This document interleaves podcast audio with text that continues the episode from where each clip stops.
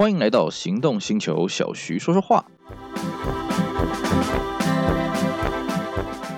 大家好，我是 Celsius，今天呢，我们继续跟大家聊聊台湾的汽车历史。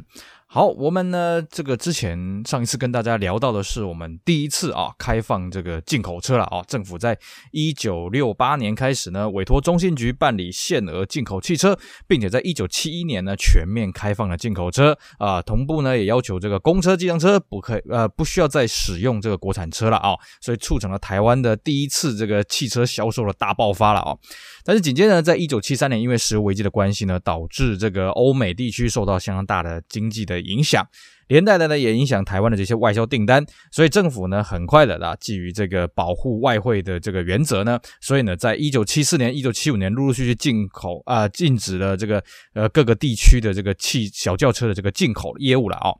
那么理论上呢，其实这段期间呢，当然爽到的是谁呢？当然爽到是国产车商嘛啊，因为呢，大家呢，在这个一九六八年、六九年啊这段期间，一直到一九七四年，哎，全面禁止进口之前呢，大家买了一堆舶来品。好啦，现在政府呢，哎，宣布不可以再用舶来品啦，啊，不可以再用外国货啦。那你要换车怎么办呢？哎，那你就欢迎光临我们国产汽车了啊。所以那个时候呢，其实裕隆啦、福特啦这些车的销量都还算蛮不错的啊。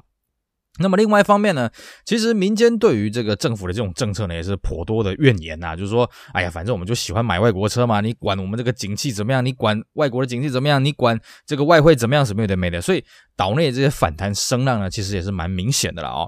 啊，但是呢，最重要的这个力道呢，也不是从岛内这边传出来，是美国这边的啊。呃，美国政府这样算一算，哎呀，你这样不行啊，你这样子整天赚我们那个台湾这些产品，整天赚我们这些外汇，对不对？来我们美国这边。搞了一堆贸易的顺差啊，那你现在又禁止啊，我们这个美国车的这个工业产品呢销到你们台湾去啊，这样不行，这样不行，不行。所以呢，这个美国政府呢就跟台湾这边哎好好的关切关切，哎，果然呢这番关切呢很快就有效了啊，就是在这个大概一九七八年的时候呢，这个政府就宣布啊，美国地区呢可以这个进口轿车进来台湾。那么很快呢，欧洲那边也过来凑一脚，哎，这个不可以厚此薄彼啊啊，对不对？我们这边也要求要进口，于是呢，政府也在一九七九年呢这个解除了这个欧洲车禁止进口的这些规定了啊、那各位会说这个日本车怎么办呢？那上次我们也讲过嘛啊，这个日本车呢，哎，不好意思啊，就从这个一九七四年一直到一九九七年加入 WTO 之前呢啊，这二三年呢，不好意思，日本制造的小客车不准进口啊，长达二三年。好，这个是这个关于台湾汽车市场的这一部分的这个动态了啊、哦。那我们今天要跟各位讲的是另外一个截然不同的一个故事啊，但是也我觉得是非常重要，因为这个事情呢，它间接的影响了台湾汽车市场相当的深远的啊。虽然说我们现在可能很多人已经不知道这件事情，甚至年轻一辈的人。跟我说啊，有这种事情啊，啊不得了啊，什么有的没的啊。好，但是呢，我觉得这个事情对我们台湾车坛呢影响相当的深远呢，所以我觉得啊，今天呢也透过这一节节目来跟大家好好讲一讲所谓的大汽车惨案。好，我相信呢很多人听到这个标题说啊，大汽车惨案，What's that？啊，不好意思，就叫做大汽车惨案啊。这个故事呢相当的有意思啊，这是台湾这个。第一次啦，我相信也是唯一一次了哈，由政府来主导这个汽车工业的发展。那当然，各位现在会觉得这个名词相当陌生呢。哎，这个很简单嘛，因为这个计划失败了啊。是的，如果呢，其实我也想过了啊，如果这个计划在四十年前它是成功的上路的话呢，那我们现在台湾的汽车的这个工业水准呢，还有这个汽车生态呢，应该会跟现在是完全不一样了啊。我也不敢说是特别好或是特别不好，但是呢，各位听完今天的故事呢，可以冷静的想一想，如果四十年前这个大汽车惨案它是成功的话，我们会带来什么样的一个改变呢？好，呃，这故事的缘起是这样子啊，要讲到一个人叫做赵耀东先生。那如果呢，你的年纪太小，你会觉得，嘿，who's who's that 啊？赵耀东是谁呢？啊，那证明你真的是很年轻了啊。那赵耀东先生呢，呃，这个是我们当年非常有名的一个经济部长，然后铁头经济部长啊，这个作风呢相当的这个直率，相当的剽悍啊。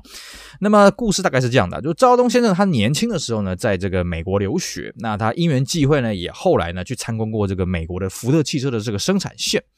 那根据他的回忆呢，他是说哇，当时看到这个福特汽车这个流水线的生产呢，非常的羡慕。然后他也知道说，嗯，这个美国呢，靠着汽车工业作为龙头工业呢，带动了整个美国的其他重工业的发展呢。这部分呢，我们台湾呢，一定要想办法把它学起来啊。所以呢，在他这个学成归国之后呢，他就一心的希望呢，台湾有一天可以去发展这个汽车工业。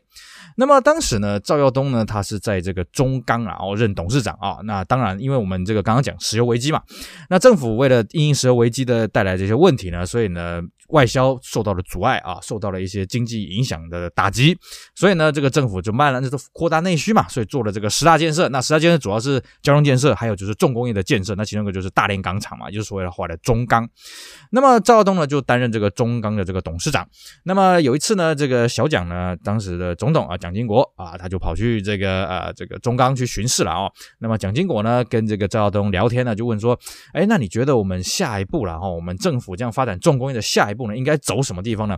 据说了，赵耀东这个二话不说，哎，那就是搞汽车了哦。我们要用政府的力量呢，来搞一个很大的汽车厂，我们来一起把这个汽车工业呢搞的龙头工业啊，再带动整个台湾的所有的重工业一起这样发展下去啊。那这个时候呢，这个蒋经国也觉得，嗯，这讲的很有道理。于是呢，就政府回去就开始积极去规划，说是不是由政府的力量呢来开始来主导一个非常大规模的汽车厂啊。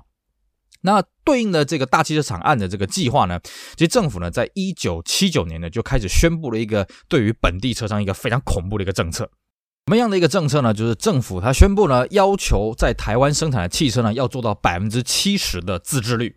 好，各位如果听到这数字，可能会觉得，嗯啊，百分之七十好像也没什么嘛啊，因为在此前呢，这个政府规定的自制率是百分之六十了，所以一般人会觉得，呃，七十减六十，那就是增加百分之十嘛，那好像也没什么大不了的事情嘛。哇，这对于这个国产车这些车商来讲，这是不得了的事情啊！天哪，这晴天霹雳啊！为什么呢？因为坦白说了啊，在当时他们要维持到百分之六十的这个自制率，已经算是一个极限的了啊！那根据他们自己的算法是说，如果你还要我再去弄到百分之七十，为了这多出百分之十，那我要投入更多的生产设备，我要花更大的资金呢，会造成我的汽车的销售的价格会更高啊，高出了可能一两成左右。那么如果我的国产车高出了原本的一两成的话，那我的价格没办法跟进口车去相抗衡啊。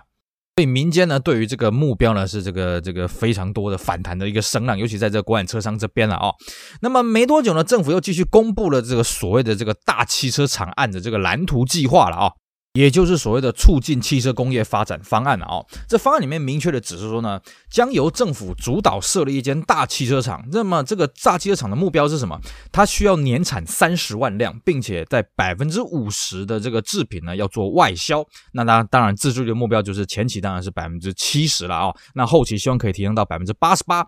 其实呢，这个大气审案它的蓝图构想的非常的理想，因为他希望说呢，第一个哈，台湾在这个十大建设之后，一定要慢慢的由轻工业转型到重工业为主的这个产业的导向啊。第二个就是说呢，那么政府希望呢，透过台湾的这个汽车工业呢，不只是当做一个龙头工业，更重要是透过这个汽车的生产，透过政府的主导，那么让台湾呢逐渐有这个所谓的技术转移，并且培养台湾的这个汽车人才，那么让台湾。得到这个汽车生产的这个 know how 了啊，甚至在这个方案的后续的这个细节里面，甚至还说了啊。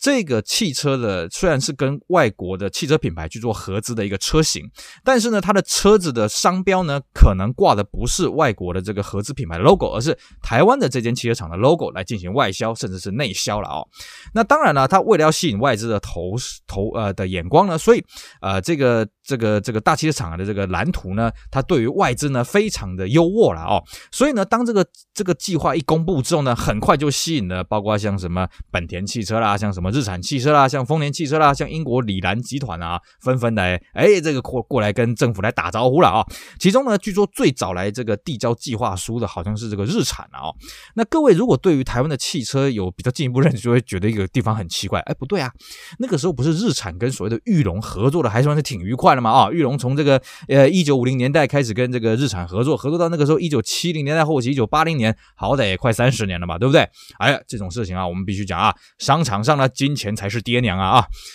这个时候日产呢就不管玉龙了，就直接就绕过去，这个玉龙跑去跟这个政府哈哈，你好你好你好。那当然了，这个。日产也没有到非常的绝情了，为什么呢？呃，这个日产后来提出了这个生产的车型啊，哦，是这个 Pulsar 啊。当时呢，玉龙生产的是这个所谓的 Sunny 这个车系，稍微有那么一点点的区隔了啊。当然了，这个举动还是引发这个玉龙内部呃，这个玉龙公司里面的人相当的不满啊，说，哎，你这样子吃里扒外嘛，对不对？你跟政府去合作搞这大汽车厂案，推出了这款汽车，那因为这个大汽车厂案呢有这个政府来主导，所以这个价格应该会相当的便宜。那我玉龙不是喝西北风了吗？对不对？那同时间呢，其他的这些汽车厂也是担心到类似的问题啊啊！就算今天他的这个合作的厂商呢，跟我们这个合作厂商是不一样的，可是呢，他的车子价格可能会因为这个政府主导关系，同样的，它也会比我们这个同级的竞争产品呢来更低。那我们去喝西北风啊，是不是？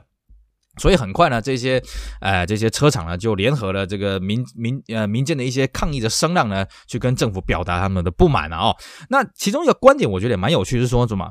这个大汽车厂案，它的目标呢是生产三十万辆了哦。可是，在当时呢，其实裕隆跟其他福特六和啦、什么三阳啊、三富这些夯不啷当这些车厂加一加呢，其实勉强也有将近二十万辆的生产规模了哦。虽然说是离三十万这个数字有点远，可是呢，他们提出一个很有趣的观点是什么呢？第一个了哦，如果我们把产能全部全开呢，可能可以逼近三十万。第二个是什么？我们之所以现阶段没有把产能全开，没有火力全开，是为什么？因为岛内的市场就这么有限嘛，对不对？那你今天政府既然要主导外销，而且说一半的外销，那讲白了，如果今天呢，我们做了二十万辆的车子，你可以让十万辆外销，那我们当然很乐意做到三十万辆、十五万去做外销啊，对不对？所以呢，其实岛内不断有这个声浪这样子滚出来，但是政府那时候呢，因为我们说赵耀东啊，铁头这个部长嘛，啊，不管老子。说要做就是要做，就是要做下去。那么很快的呢，赵耀东呢又发现有一个很理想的一个合作商叫什么？叫做 Toyota。因为本来呢，这个赵耀东我们刚刚讲嘛，他去这个美国参观这个福特的生产线，对这个福特这个汽车呢算是怀有相当大的一个憧憬。可是呢，很快呢，这个美国在石油危机之后呢，这个美国车被日本车打得一塌糊涂啊，尤其是丰田啊，丰田式的管理，丰田式的销售呢是这个赵耀东呢相当敬仰的。所以呢，后来呢，在赵耀东果不其然了啊，在政府的这些比评比之后呢，果不其然。最后呢，政府是跟这个丰田汽车签订这个合作协议了啊。那么规划就是说呢，因为在这个这个合作框架当中是希望说，呃，外商必须要提供最新款的这个车型，所以当时呢，Toyota 它是很有诚意，它推出了这个最新款八零代这个 Corolla 前轮驱动这个小轿车。那么这个基本的售价呢，也大概都有一个方向一个目标。那么大家就针对这个合作的细项呢，就开始进一步的这个磋商下去了。当然了，随着这个双方签约的进展方面呢，这个民间的反弹声浪当然是越来越大，尤其是一些存在这些国产车商嘛，哦，因为如果真的让这个计划成真的话，那真的会。造成一个非常大的一个市场上的冲击了哦。不过这时候呢，这个故事就开始有些戏剧性的变化了啊。除了这个民间的反弹声浪越来越大之外呢，那么在这个签约了之后呢，呃，这个双方就是这个政府跟丰田这边呢，就针对这个试算啊，这个产量啦，还有这个这个销售数字啊什么的，开始进行试算了。那么试算的时候呢，这个时候就发现到蛮多问题了啊。其中一个最大的问题是什么呢？就是政府强烈要求说，这个车子必须在一定的年限内达到自制率百分之七十，并且逐年的提升，而且要做这个技术的转移。可是丰田汽车他提出一个观点呢、也不能说他没有道理，他是说呢。你要希望我们使用台湾的汽车零件到百分之七十呢？这个我们也是认同的。可是一个前提是什么？台湾生产的汽车零件呢，必须要达到我们要求的这个水准。那么以台湾的汽车工业啊，在当时的这些制程的这些工业呢，可能是难以达到的。所以呢，这个丰田就要求说，如果没有办法达到这个我们要求的水准呢，那必须要把这个百分之七十这个门槛呢做一个适度调整。那么政府是认为说，如果呢你不能做到这个百分之七十这个门槛的话呢，我们就不不不不愿意了哈。甚至到后来的这个。接任这个经济部长，他在回忆录上面都有讲啊，说，嗯，如果说真的没办法，台湾的汽车工业没办法达到这个丰田的要求呢，进而降低这个自制率呢，那其实政府这样去扶植一个大汽车厂，好像也没有很大的意义啦，因为这样就好像跟这个其他这些裕隆啊、三洋啊、三富啊这些道理是一样的嘛，哦，所以呢，后来双方就因为这一点呢，闹得僵持不下，最后是怎样呢？最后是政府呢出面跟丰田说，那不然这样好了，这样大家就一拍两散，大家就解约了啊。那么其实呢，对于解约这个事情，丰田是觉得相当的不满的。丰田是说，嗯，奇怪，为什么这责任是我们担呢？啊，而且更重要是什么呢？我们只是就事论事啊。对啊，你你说你要自制率嘛，啊，这个话是说很好听。可是如果今天呢，我们因为要求你的呃要达到你的自制率，所以我们拿了一些这个其实不符合我们品质要求、品管要求这些零件呢，造成这个车子的外销出去出现了问题呢，那口碑这个折损是谁来承担呢？对不对？所以丰田它相当的不满。更重要是什么呢？丰田为了要拿下标案，其实那个时候花了很。很多精力啦，花了很多金钱时间呢，在研究这个台湾的汽车市场的生态了啊。那么一旦这个大汽车厂案呢，这个这个告吹了呢，那这些东西不就白费了吗？不过呢，其实丰田汽车它也非常非常聪明的，它很快呢脑筋一动啊，没关系没关系啊。那个时候它顺势的把华童汽车给接下来了啊。那华童汽车各位可能也是没什么印象，然后尤其年轻一辈的，哎，华童，What's that 啊？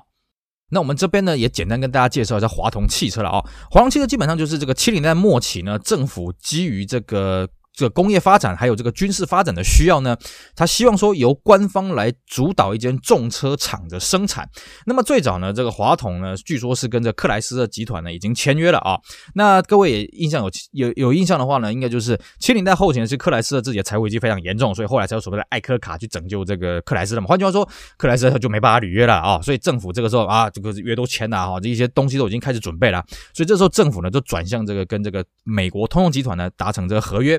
那通用集团呢，看到这个政府的这个这个这个内容呢，觉得哎呀，这真是个大肥鱼，哈哈哈，没问题没问题啊，我们来合作啊，我们来合作愉快。因为呢，这个合约其实过分保护这个通用汽车了，很快呢，政府就发现，哎呀。这个产品出来又贵又没有竞争力啊！哦，固然呢，政府因应这个华通汽车的这个上市呢，所以呢要求啊同类型的这个重车不得进口。不过呢，有备而来这些其他同级车商呢，他们早就在这个这个大限之前呢，先进口了一票车子在那边等你。果不其然呢，啊，这个华龙汽车一推出来，因为又贵啊，这个油耗又重，然后又不适合台湾的道路环境，所以呢，这个销售非常的差，几乎都是由政府机关那个这个来收这个烂摊子了哦。所以久而久之呢，这华龙汽车它这个资不抵债啊，然后很快呢就这个宣布这个倒闭的啊，就进入这个倒闭的边缘了哦。后来政府呢也是很头痛，然后这个 GM 呢就很快的屁股拍拍吃干抹净就走了啊。所以呢，这时候呢政府也很头痛，要怎么处理华龙汽车呢？那么这个为了这个拿下大气层标案，花了很多精力这个丰田汽车呢，顺势就把华龙汽车给接手下来，并且成立了国瑞汽车。那国瑞汽车各位就应该知道了啊，就是我们现在台湾在生产 Toyota 的这个生产工厂。也就是说呢，丰田算是啊、这个失之东隅啊，收之桑榆啊啊。也就是说呢，他虽然没有拿到这个大汽车厂案的最终的这个合作案啊，但是呢，他还是拿下了这个国瑞汽车啊，也算是呢为这个丰田在台湾生产呢开启了新的一页。那么另外一方面呢，同时有收获的是谁呢？就是玉龙汽车。我们一开始讲啊，这个日产呢，看到这个政府公布了这个大汽车厂案的这个方案了之后呢，哎，这个日产汽车呢就不管这个这个玉龙的想法了，就直接就冲过来了嘛。所以玉龙呢跟日产抗议呢也没什么用，所以玉龙觉得说，哎呀，我们自己呢。就这样子坐车哦，老是看着人家外商的这个脸脸那个脸色在坐车也不是办法。我们要想办法自主研发自己的车辆。所以呢，那时候吴叔永就决定啊，当时玉龙已经是由吴叔永来接班了啊。吴叔永就决定呢啊，要自己做自己的车子，要推出自己研发的国人自制的车型，也就是后来的飞凌。所以呢，他当时他就毅然决然要成立这个玉龙工程研究中心呢，来让自己一步步朝向这个自主研发汽车这个道路去迈进啊。哦。换句话说了，虽然说，呃，这个大机场案呢，这个前前后后几年的时间风风雨雨的闹得，当时是沸沸扬扬的了啊、那最后还是以失败告终。但是呢，它对于台湾汽车的市场的生态呢，有着非常长远的影响。没有大汽厂案，可能就没有国瑞汽车，也可能没有玉龙的工程研究中心了哦。所以呢，这个事情虽然现在已经经历了光将近四十年的时光，有很多年轻一辈人根本不知道有这段史实了哦。那我们今天呢，透过这节节目呢，跟大家好好的介绍，曾经政府有打算来主导一个。大汽车厂案，那当然了，我们平心而论，其实政府当时在主导这个大汽车厂案呢，它的利润是很好的，甚至政府都讲，他们希望呢可以去学这个韩国的汽车工业啊，由这个政府来主导，那么协助这个汽车工业在这个。这个起飞的阶段呢，好好的推它一把。那么我们各位从现在可以看到啊，四十年之后，韩国的汽车工业呢，已经算是这个全球这个算是顶尖的一个汽车工业了啊。当然了，它背后也是有很多问题。可是我们就以成败来论，韩国它至少是成功的。那么政府当时呢，可能心态是太急了。如果他的目标定得很好，可是他一步步慢慢去实现啊，并且呢，把这些民间这些反弹声浪慢慢的去解决的话，其实我个人是认为的哦。它这个大气场案是大有可为的，至少我们台湾呢可以学到很多汽车制造的一些 know how 或是一些技术转移，乃至于这个生产的经验什么的，也是对台湾的未来汽车工业的发展有很长足的一个影响啊。